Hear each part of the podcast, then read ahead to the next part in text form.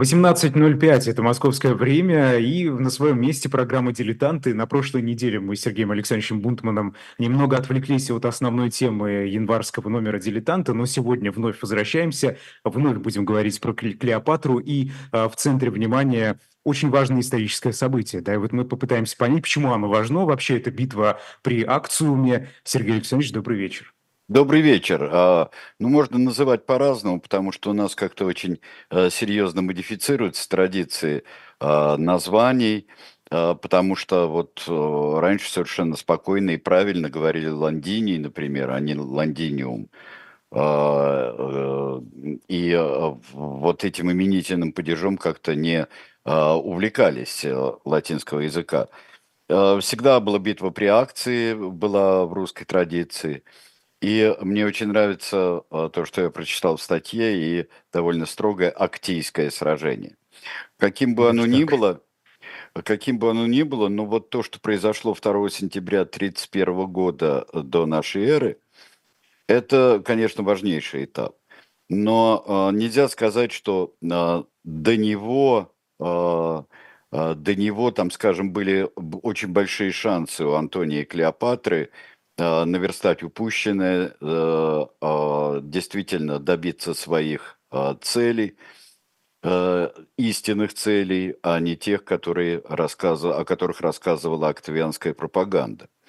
Потому что самые блестящие, может быть, даже не действия были вот у мыса акций, а введение войны и пропагандистской войны, о которой тоже вы можете прочитать в нашем журнале – пропагандистская война была Октавианом просто проведена блестяще.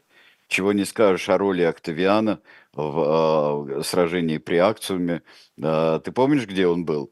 Э, там не, не на мостике, не на корабле. В, он был на корабле, но он, э, и это, в общем-то, все отмечают, и сторонники Октавиана тоже, он лежал с дичайшей морской болезнью. И, в общем-то, флотом он не руководил. Руководил человек, о котором мы поговорим а, ближе mm-hmm. к концу. Вот. Ну, собственно, а, Сергей Александрович, мне кажется, тут важно сказать, что еще не все подробности этого боя, собственно, мы сегодня знаем. Но да, мы и э, знаем есть довольно... даже значение в причинах, почему, собственно, вот а этот бой именно так закончился, как он закончился. Ну, давайте сейчас а, посмотрим на первую картинку, а, которая как раз вот из а, рельефа из Никополя.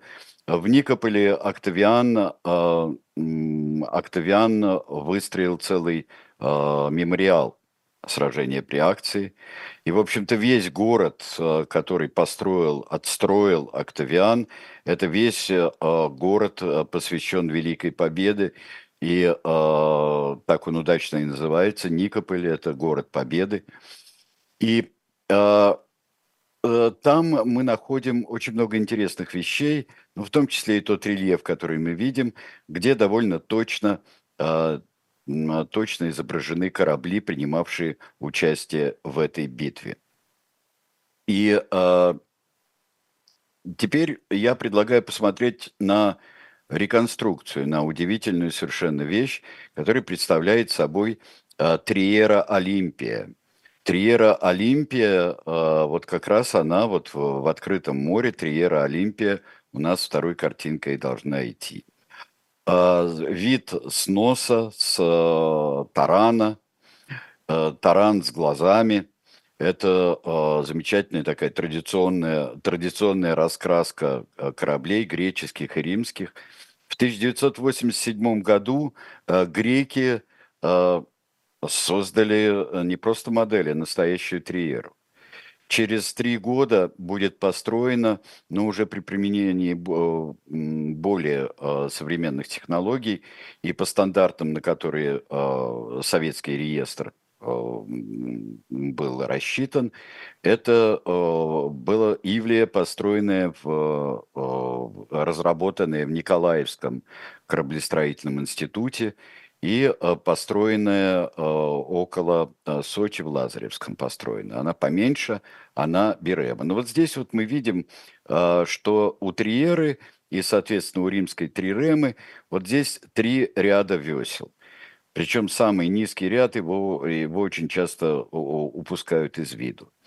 Это э, не самый мощный корабль из тех, которые применялись и в битве при акции. Самые мощные э, были с такими... Вот ты говоришь, Айдар, и совершенно справедливо, что мы не знаем, э, э, не знаем подробностей сражения и, собственно, его хода, и даже э, не можем в точности узнать э, план сражения, который был, что, собственно, имел в виду э, Антоний, когда начинал это сражение, когда привел туда флот. В нем, но мы и не всегда точно знаем, что такое квинкеремы, а вот что считают, ряды весел или количество грибцов на одно весло – от чего увеличивается?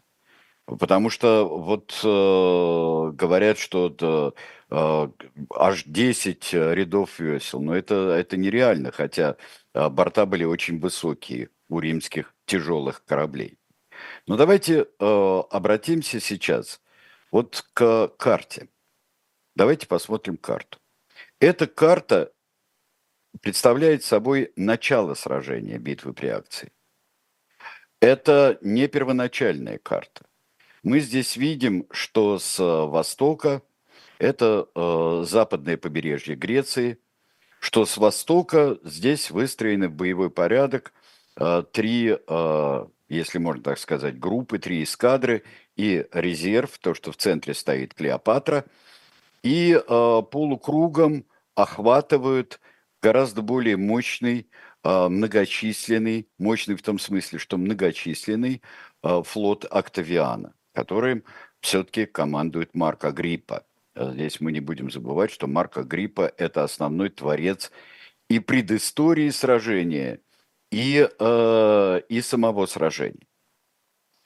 Сейчас мы, э, прежде чем посмотреть, вот этот замечательный э, залив, э, Амбракийский залив – он не такой большой, чтобы представлять себе какой. Он э, в длину, он в длину э, 34 э, с небольшим километра. То есть э, это 18,5 морских миль. И э, 18,5 километров он в, э, в ширину.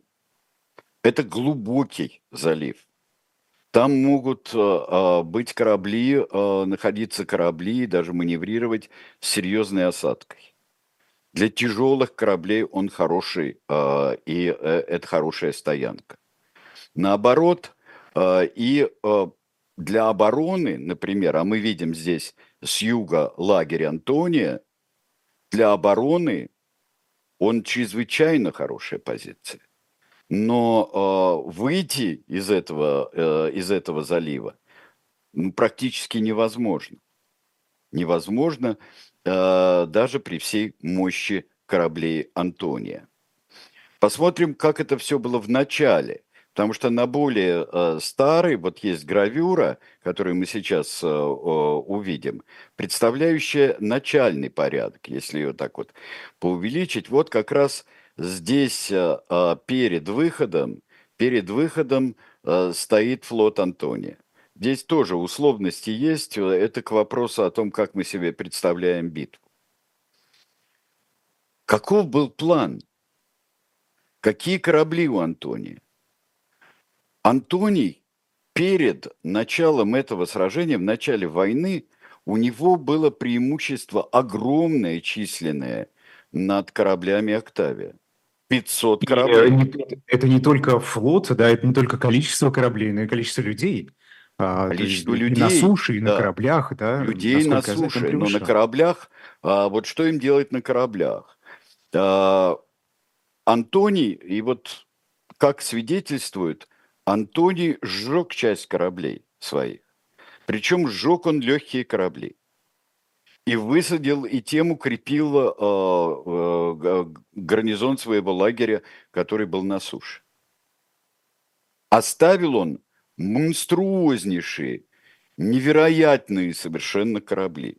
Чего, откуда мы знаем, что эти корабли э, были э, невероятными и монструозными? Здесь надо сделать небольшое отступления в 2019 году, совсем недавно, пять лет назад, было очень остроумное, вот завершилось, уже результаты появились, очень остроумного археологического исследования в Никополе.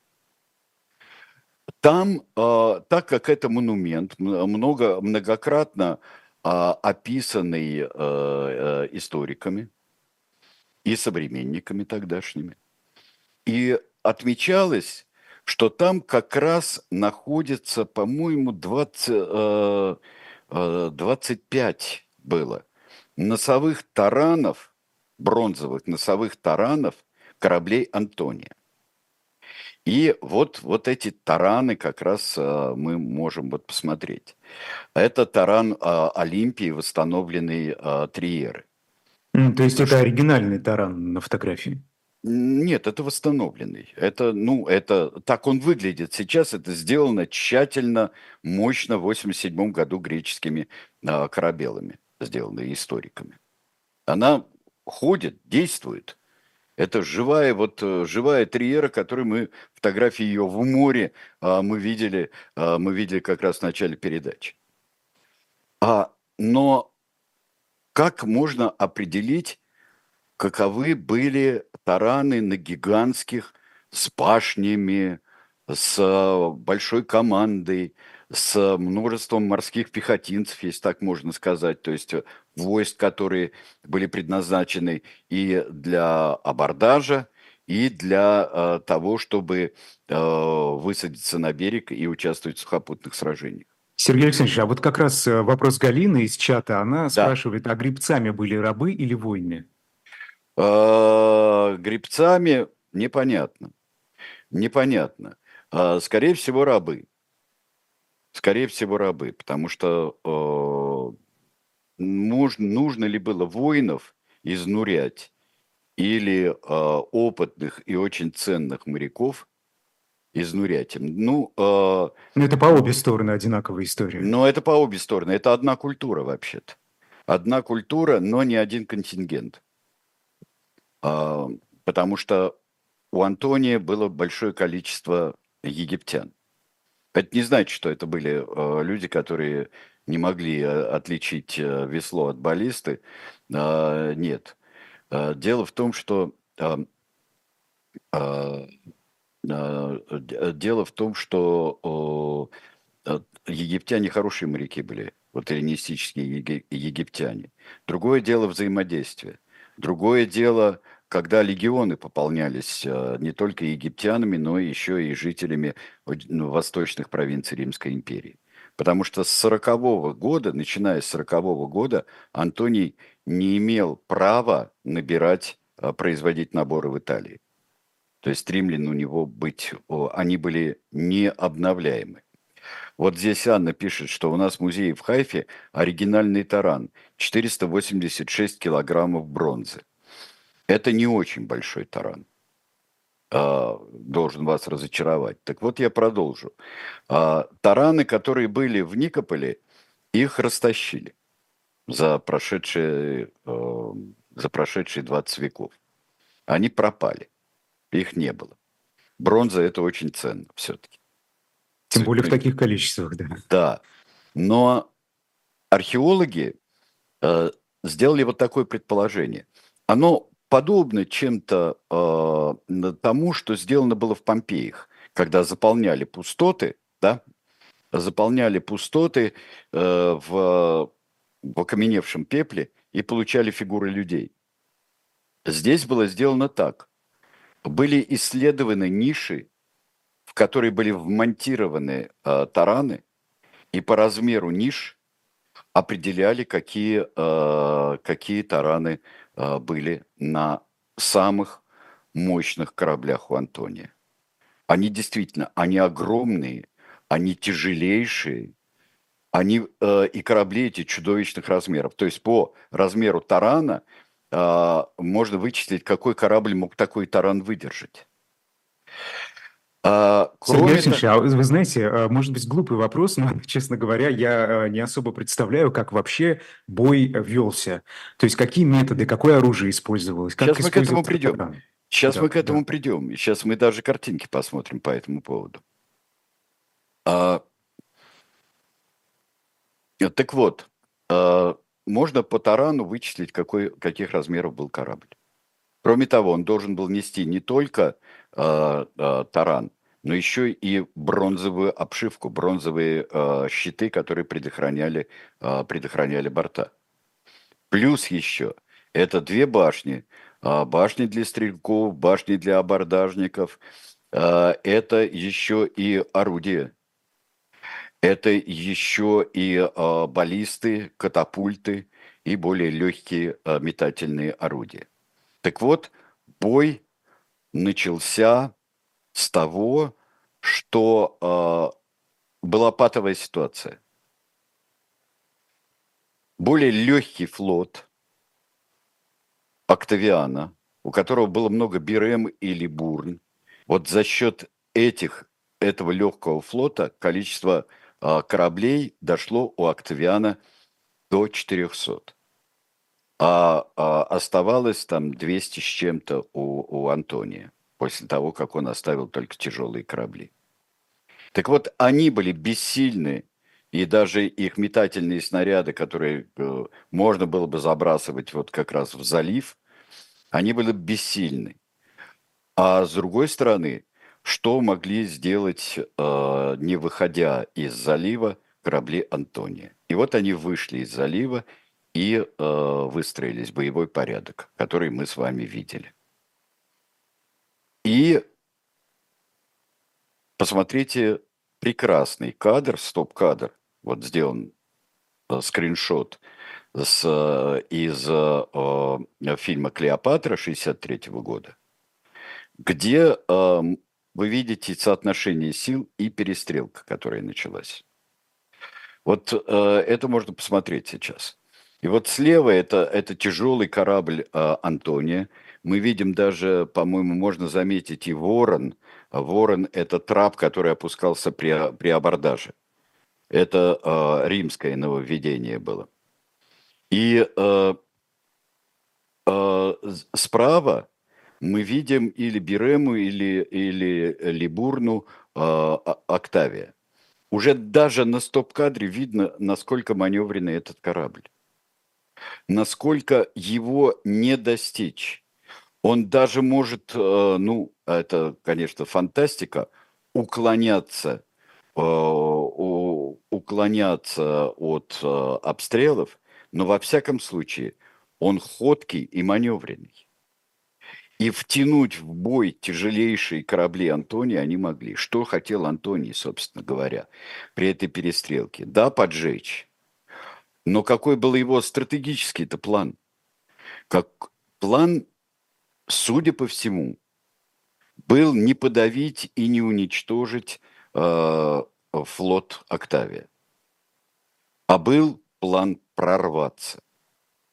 Прорваться всеми силами, сохранить, э, оставить гарнизоны и прорваться. И я думаю, что вот э, мы э, можем увидеть вот попытку прорыва. И Клеопатры, как, в общем-то, в суровой полемике на рубеже 20, 19 и 20 веков доказал замечательный немецкий историк Йоханнес Кранмайер, и об этом э, вот э, навел меня э, историк Виктор Парфенов, который опубликовал большую статью, э, довольно большую статью об Актийском сражении – и э, где он очень документированно и очень обоснованно выясняет, в чем, собственно, состоял план. План был прорваться. А дальше? А, здесь мы видим, а дальше, дальше прорваться и уйти на юг Греции. Уйти на юг Греции и через юг Греции отступить к Египту. В общем-то, сохранить все, что можно. Не забудем то, что прорывается у древних историков, то, что у Клеопатры на флагманском ее корабле а, была казна. У Клеопатры она была. Без казны невозможно было бы вести э, войну дальше. Потому что за это Клеопатрина дело, распропагандированные э, Октавием, легионеры, в общем-то, не очень хотели сражаться. Вернемся к сражению. Что, на что мог рассчитывать э, Антоний? Антоний вот сходится в том, вот многие историки говорят, Клеопатра, Клеопатра прорвалась. Но то, что она предала, это пишет, э, начинают рассуждать достаточно поздно. То, что вот она испугалась, предала, пишет об этом Дион Касси, э, пишет об этом Плутарх. Но предала ли? Давайте мы сейчас посмотрим, что может сделать таран. Вот картинка, что может сделать таран. У Антония не хватало разгона, потому что для того, чтобы вот этот чудовищный таран, это не преувеличение то, что мы видим на картинке что надвое тараном разрубают, ломая весла, а, ломая обшивку более легких кораблей. Этого не могли сделать, например, с легкими достаточно таранами Биремы э, и Триремы, э, Триремы Октавия потому что они бы разбили собственный таран об обшивку, даже при большой скорости, слишком тяжелый. Но это нельзя было применить.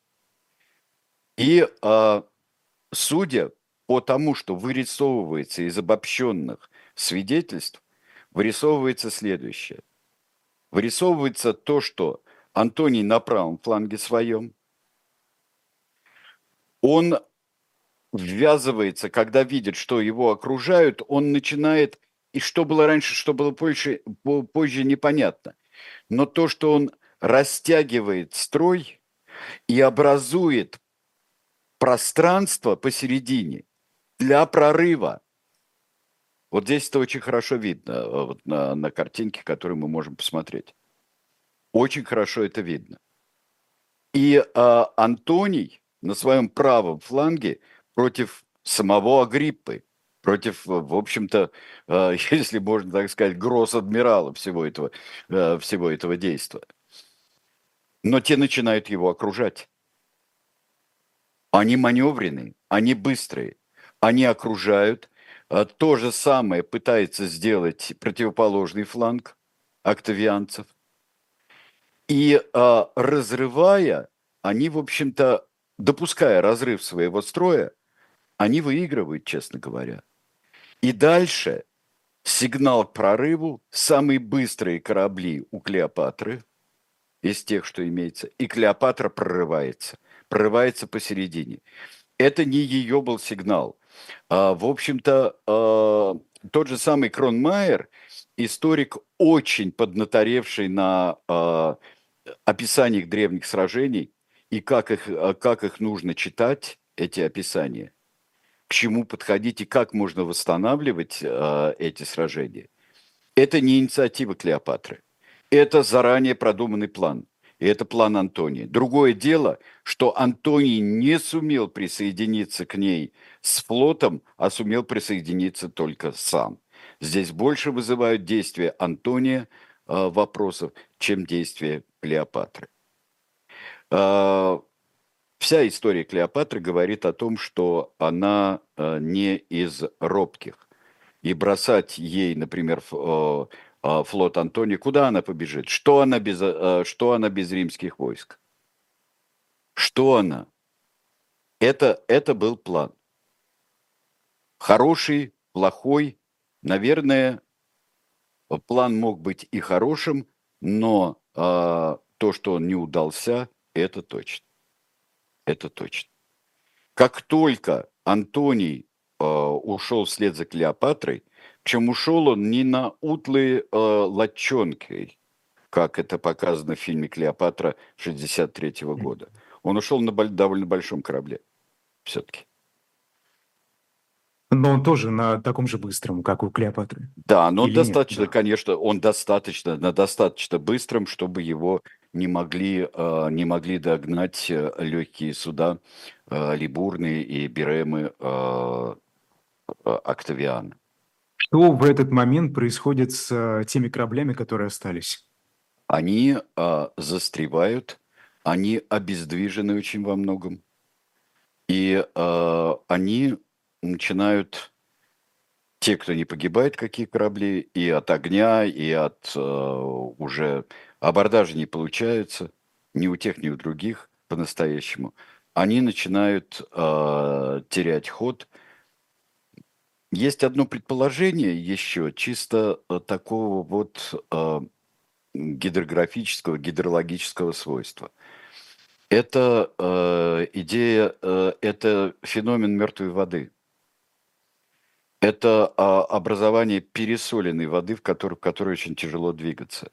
И если легкие корабли могут этому противодействовать, такое бывает в норвежских фьордах, такое бывает вот в закрытых вот а, местах, достаточно полузакрытых местах.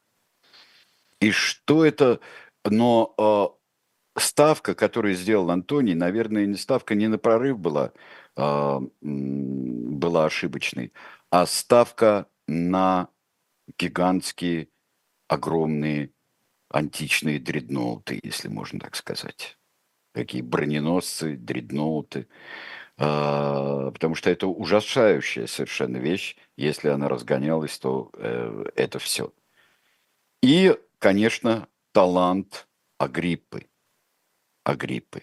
Ну, давайте сейчас прервемся, я так думаю, да, немножко. А, посмотрим ролик, и э, мы еще и прорекламируем книгу нашего друга и коллеги Алексея Кузнецова.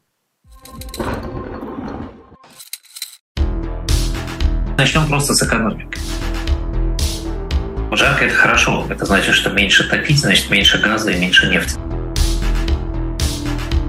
И даже начинает быть понятно, что будет дальше. Мы изучаем факты, а не эмоции. Я тоже буду продолжать работать. Да, вывод напрашивается, вывод очевиден. Программа молчания. Вот, 11 утра по Москве во вторник.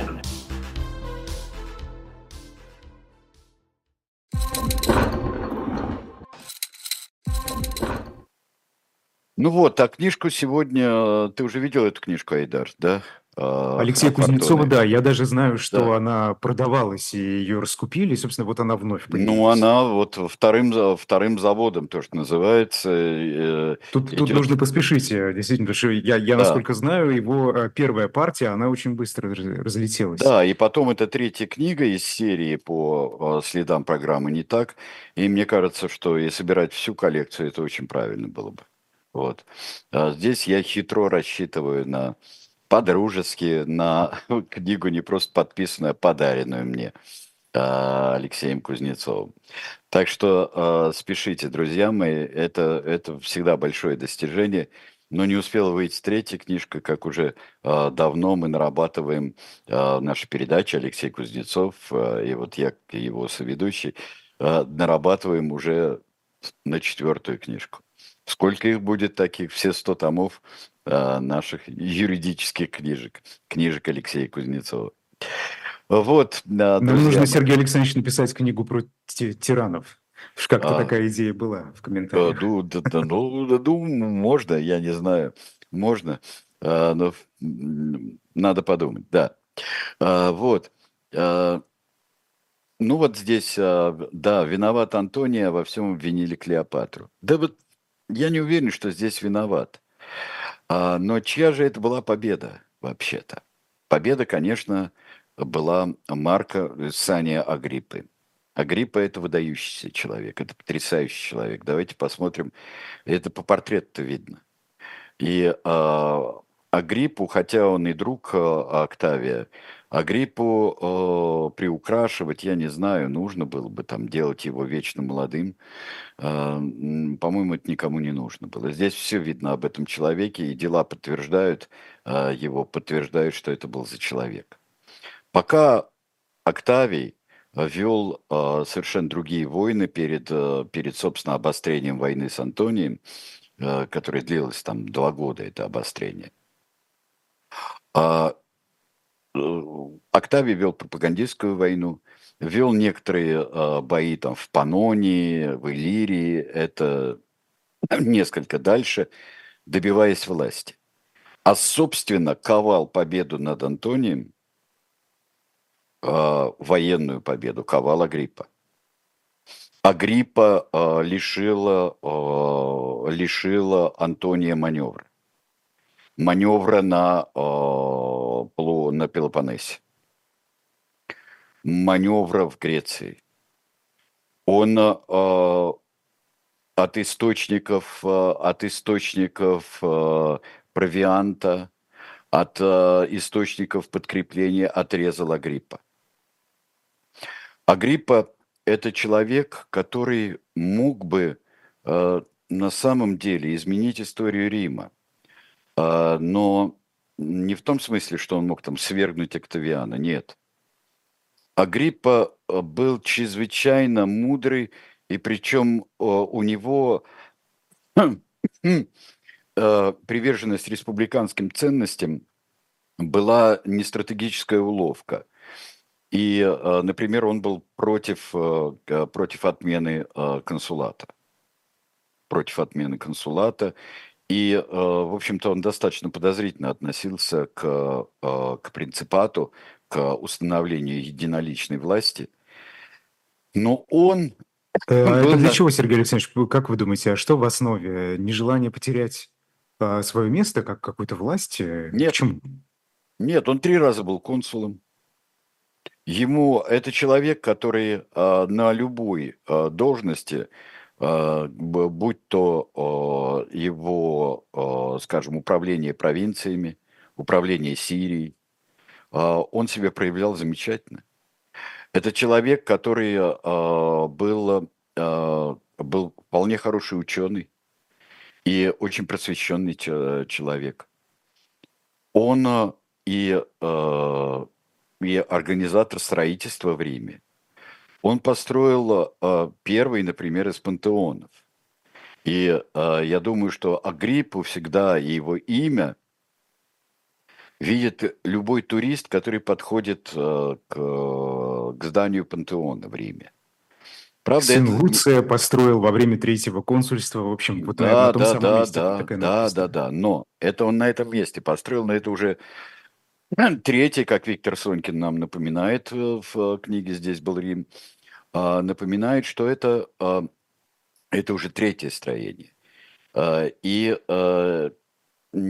не факт, что первый план был такой вот, вот этот гениальный купол, вот именно вот цилиндрическая конструкция с куполом, вот то чудо, которое, я думаю, что как-то парадоксально и стараниями последующих и христианских веков для, до нас дошло. А, это уже третье, потому что первое а, сгорело в начале первого века, а, в середине первого века нашей эры. Второе при Домициан восстановил, тоже молния опять попала. И вот только при Адриане. При Адриане построен был этот шедевр. Но все равно мы все время встречаемся с Агриппой. Агриппа был назначен, э, был назначен преемником, э, преемником, наследником э, Октавиана. И он мог им стать. Он мог им стать, но он умер раньше Октавиана. Октавиан устроил траур, многодневный и глубокий траур по Агриппе. Но на самом деле, мне кажется, что вот имея такого наследника, и он и свойственник был Октавиана, мне кажется, что э, век Октавиана, при всем его там, установлении единоличной власти и так далее, но все-таки это, это золотой век римской истории, золотой век римской культуры. И, э, может быть, э, устои Рима были бы прочнее, если бы Агриппа стал э, Римом руководить. И вот такой человек побеждает Марка Антония. Я не знаю, может быть, Марк Антоний был уже обречен всем ходом, э, всем ходом истории. А Были... вы знаете, нам Роман, Роман пишет об этом, что одно из предположений, что армия Антония была еще ослаблена тем, что часть его гребцов заболела малярией и а, умерла еще до начала сражения. Ну, в общем, Роман прав, потому что там а, все преследовало все преследовало. А недоукомплектованность тех 19 легионов, которые у него были на месте. Говорят, что еще там были у него легионы, но 19 легионов это, это серьезно. Они были недоукомплектованы.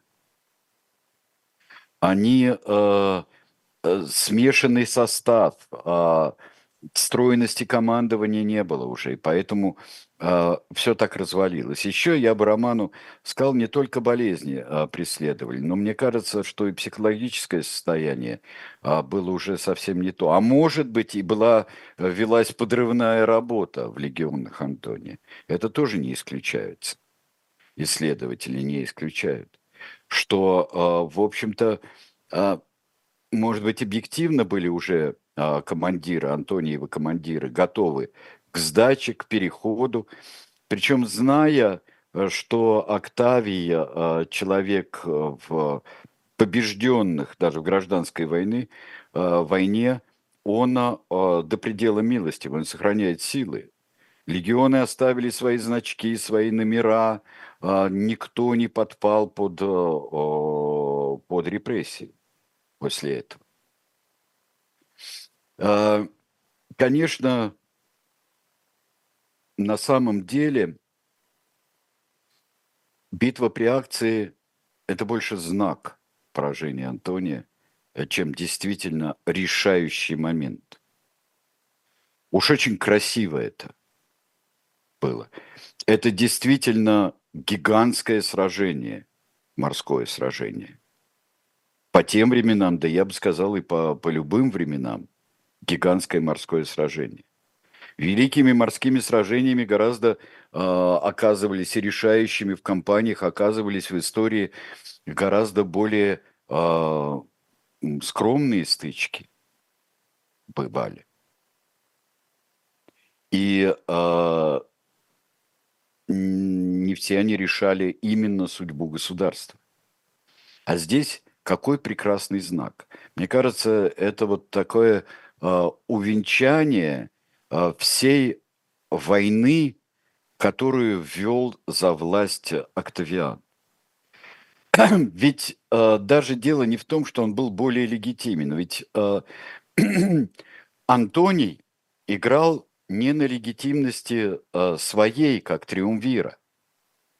Он был готов отказаться от э, э, власти если Октавий сделает то же самое, потому что вышел срок э, триумвиров, триумвират уже больше не действовал фактически. Но э, Октавий остался у власти по умолчанию. А там и война, глядишь. Там и вообще чрезвычайное положение. Э, ставить под сомнение легитимность Октавии можно было, потому что был у Антонии и Клеопатры был сын Цезаря, Цезарион. Наверное, роковое имело значение, последовавшее за предательством некоторых антонианцев, это раскрытие содержания завещания Антония. Вообще это вот это против всех любых римских законов, каких хотите. Старых, новых, э, придуманных – э, бог, богами данных, нельзя. Но еще с, со сменой акцентов, которые были сделаны э, в, в этом э, завещании.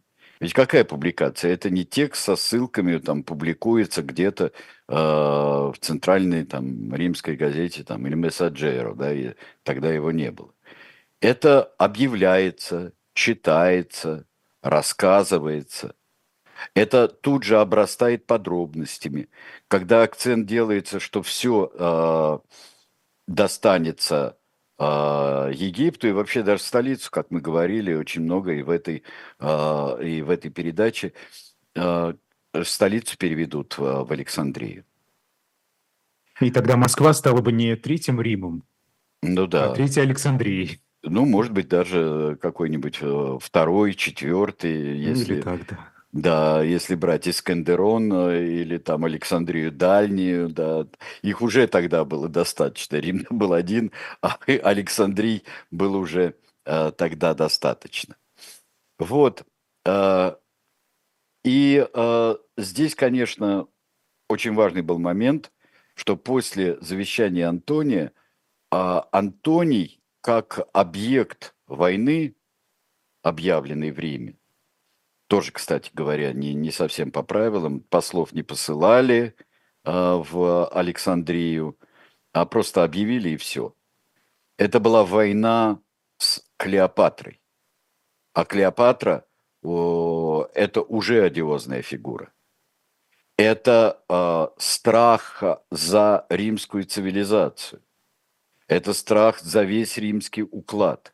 Вот, и кстати, здесь... историк Виктор Солкин, я прослушал да. его лекцию в интернете, он как раз говорит, что а, битва при Акциуме это, это, одна из, это один из первых глобальных конфликтов между Востоком и Западом. Можно его так рассматривать? Ну, э, мне кажется, что его можно рассматривать только с пропагандистской точки зрения, только с точки зрения Октавия. Потому что э, между Востоком и Западом, а чем завоевание Греции Римом? Это не столкновение между тем же самым Востоком и Западом. Потому что эллинистический Египет, э, я, я не знаю, может быть, конечно, э, не сказать, что я э, об этом думал всю свою жизнь, но после того, как э, вот просто после размышлений, чтения вокруг э, нашего номера и сейчас, и некоторое время тому назад, мне кажется, что эллинистический Египет это был такой синтез чрезвычайно условного Востока и условного Запада. Что мы подразумеваем? Восток был не там. Восток все-таки Египет – Э, Египет – это не такой уж Восток. Ну, это, это однозначно, да. Тогдашний Египет. Угу. Это, э, причем э, Рим идет, э, а кто победил тогда? Вот скажите, пожалуйста, при том, что десятилетие за десятилетием, век за веком э, будет проника, будут с расширением римской, э, римской державы а, будут проникать и восточные верования, дойдет и до культа Митры, дойдет, дойдет э, и э, до, я не знаю, там, э, кого только не было, какие только культы не, не проникали с каким-нибудь несчастным гелиогабалом там и так далее. Все это. И очень, очень скоро, очень скоро что? А христианство – это тоже проникновение культа с Востока. Еще какого? Еще который победит все просто там. А как э, к этим проникновениям относились в Риме? Пытались с ними бороться или интегрировать в жизнь? Как кто? Как кто? А, как кто и как когда? А, даже и а, то расширялся пантеон римских богов – а, причем а, в Риме существовало совершенно, а, а, совершенно а, спокойно существовал а, а, храм, который, храмы а, богов, которые пришли из эллинистического Египта, когда произошло отождествление со многими богами. Мне кажется, что как цивилизационный конфликт это э, хорошо было только, э, мне кажется, для, э, чтобы пугать римлян. Да чтобы победить это было хорошо. И это подействовало. На самом деле, э, скажем, э, победи Антоний, и, э, ну что, был бы Цезарион. Может быть, другое дело, что не прекращались бы гражданские войны – это бы не была последняя гражданская война. И надолго установился внутренний мир в римской державе. Тоже не факт. Мне кажется, что я не согласился бы с таким определением. А вы говорите, что все-таки подействовала пропаганда Октавиана. А, скажите, а чего боялись-то люди? Вот что им такое внушили, что они боялись Антония, боялись вот той части, так скажем? Если будет править всем, ну что, будет править всем, заправлять будет Клеопатра со своими людьми, греками, египтянами и так далее. А Рим... То есть это такие чужаки в их понимании? Конечно, это чужаки. Это чужаки и варвары, как бы просвещены они ни были. А как это возможно, если очень многие греческие философы учились в Египте? То есть, по-моему, связь, она была Да связь-то была, все было на... Ну а как, как действует, что коллективный Запад хочет друг разрушить? Как это действует? Еще не забудем эффект, а, эффект толпы. Эффект толпы, эффект а, поветрий. Отечество в опасности, как же это действует? Как же Какая это же действует? Какая Ведь это же не на уровне, это же не на уровне рассуждений, разума и уже э, вполне оп- оппозиция-то вся оппозиция бежит от Антония к будущему, чувствует, что победитель, чувствует, что победитель. Октавий. И э, мне кажется, что здесь, э, что бы ни сказали, что э, высаживаются, сейчас будут всех э, там пожирать и так далее, это же всегда работает, что бы ни сказали. Вот если бы впрямую Антония, даже при всем, э, э, э, при всем уже, э, при всей потере его популярности, но Антоний ведь деньги раздавал еще ко всему в Риме-то. Он же вел свою пропаганду и вел свои действия, но оказался слабее. То есть Октавиан э, мог совершенно спокойно э, мучиться тошнотой и э, болезнью, потому что, во-первых, все было уже почти устроено. Уже не стояла власть Октавиана на грани перед, акцией, перед битвой при акции. Не стояла. И тут было и ясно просто было, он, он же был умный человек, и ему было ясно, что здесь, а, ну даже, ну прорвется, ну пожжет флот даже Антоний. Ну не будет это катастрофой. Потому что такое давление э, идет э, на Антоне. Даже без, э, без этой, без холеры, дизентерии, без малярии, без болезней, э, без, э, без всего э, дело Антония было проиграно не там. Не там.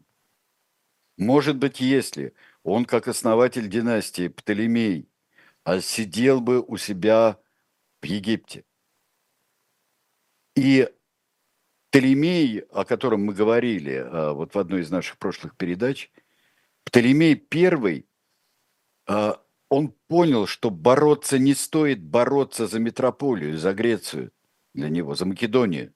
Не стоит бороться за империю. Он строил свое государство, Птолемей. И э, он э, сражался сражался, когда на него нападали, и обеспечивал, обеспечивал себе ближайшие подступы, как острова, как Кипр, как а, вот а, Палестина, вот эти вот места. Может быть, то, что любым Антоний, Антония погубили то, что он был римлянин до мозга костей.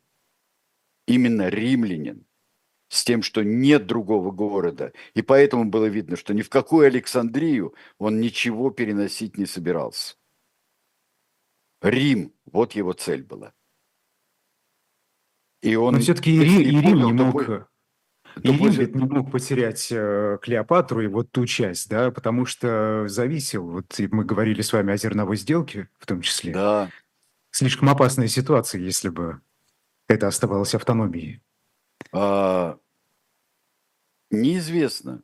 Цезарь считал, Цезарь считал, что лучше а, договариваться с тамошними правителями, чем доверять а, провинцию Египет, делать его провинцией и доверять его нечистым на руку, самоуправным, в любой момент э, скорее отколется э, губернатор, особенно когда идут гражданские войны, Э, человек, который назначен руководить провинцией, чем тамошняя власть, с которой можно договориться.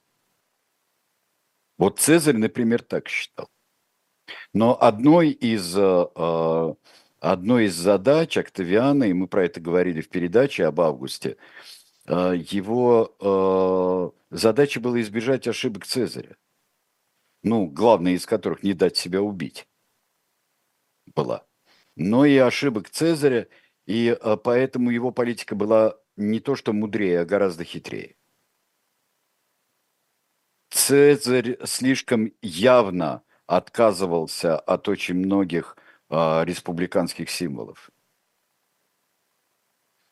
А э, Октавиан был гораздо хитрее. И я думаю, что к 2 сентября 1931 года он уже многое для себя, э, многого добился, практически всего. Так что да, это, это крах Антония, это неизбежная э, гибель уже как э, тогда, и паралич воли у Антония, это тоже очень важная вещь. И, наверное, она подтверждается после акции. Может быть, он слишком много вкладывал вот в эту войну своего. Много вкладывал, много э, расчетов делал на эту войну, на победу. И опять же, его интересовал Рим. Давайте еще подождем, когда будут дилетантские чтения и подробно фигура Антония. Вот Алексей Венедиктов нам обещал э, дилетантские чтения по его поводу. Но мне а кажется... что касается разницы во взглядах Клеопатры э, и Антония, вот на Рим, они одинаково смотрели на эту ситуацию? Оба стремились туда? Нам очень, нам очень трудно об этом сказать. На, потому что мы по каким-то делам, по каким-то э, э, мы э, отзывам о конкретных вещах, каким-то известиям мы узнаем об этом. Но мне кажется, что Клеопатра бы как раз Клеопатра бы как раз удовлетворилась, если было мощное у них с Антонием и в какой-то степени конкурирующее, стратегически конкурирующее с Римом государство. Египет. Да. Вот. Да, я хочу отослать э, всех послушать э, первый выпуск, который посвящен январскому номеру «Дилетанта». Мы говорили о Клеопатре, и там рассказывали, да, как она строила свою политику и ее отношения. Да-да-да, это очень интересно. Вот это важно. Что там это действительно отражает ее фигуру. Там было время и процветания, достаточно относительного процветания египетского государства. И э, Антоний, который себя проявлял э, как э, э рачительный хозяин Египта, хотя и все время поглядывал в сторону Рима. Римлянин он все-таки, никуда не деться. Там жизнь, как, какая бы ни была здесь, ну, хотите страсть, хотите счастье, хотите э, царствование фактически его в Египте. Но жизнь-то в Риме. Имперские нотки. Это нет, ну просто это вот э, человек, который не представлял себе, э, вот существует Рим и существует все остальное. Да, он проникался там и египетским духом, и внешне, и это ему нравилось, и все. Но вот настоящая власть, настоящая э, доблесть, это существует в Риме. Вот мне кажется так все-таки здесь. Но э, интересно бы э, послушать все-таки. Э, трудно это, трудно. Я понимаю, мы в принципе можем восстановить э, список кораблей при э, почти э, при э, Актийском сражении. Мы можем воспроизвести их вооружение, мы можем понять по описаниям понять тактику, которая была принята тогда, и что, например, сделал Агриппа, что Агриппа, конечно, как флотоводец и как полководец, он гораздо более интересен, интересен, чем э, Марк Антоний в данном случае, э, с этой точки зрения. Но понять до конца, особенно, э, чего хотели проигравшие, э, что им приписывали, наверное, трудно понять это до конца. Там всегда есть элемент, э, ну, такой вот есть. Феномен проигравшего, особенно в эпоху, когда многое можно скрыть. Это правда. Да. Ну что, у нас э, время подошло к концу. Да. Мы в понедельник уже вернемся с Сергеем Александровичем в программе «Тираны». Знаете, кого я хочу э, вам предложить? Это даже скорее в пандан к нашему номеру. И ко всем прошедшим э, Рождествам и построждествам я бы хотел предложить Ирода Великого. Замечательно. Давайте попробуем Ирода Великого э, посмотреть. Не забудьте, что по понедельникам э, мы читаем еще э, роман Юрия Арабова «Столкновение с бабочкой». Это в 16 часов. А в 18 мы с Айдаром собираемся э, здесь и поговорим об Ироде Великом. Ну что ж, до встречи. А эфиры продолжаются. Вам а, теперь предлагается перейти на YouTube-канал «Живой гвоздь», либо остаться на эхе. Может быть, вы нас на эхе слушаете. А, там будет Кирилл Набутов с Виталием Дымарским в программе «2023». Всем спасибо и до встречи в понедельник. До свидания.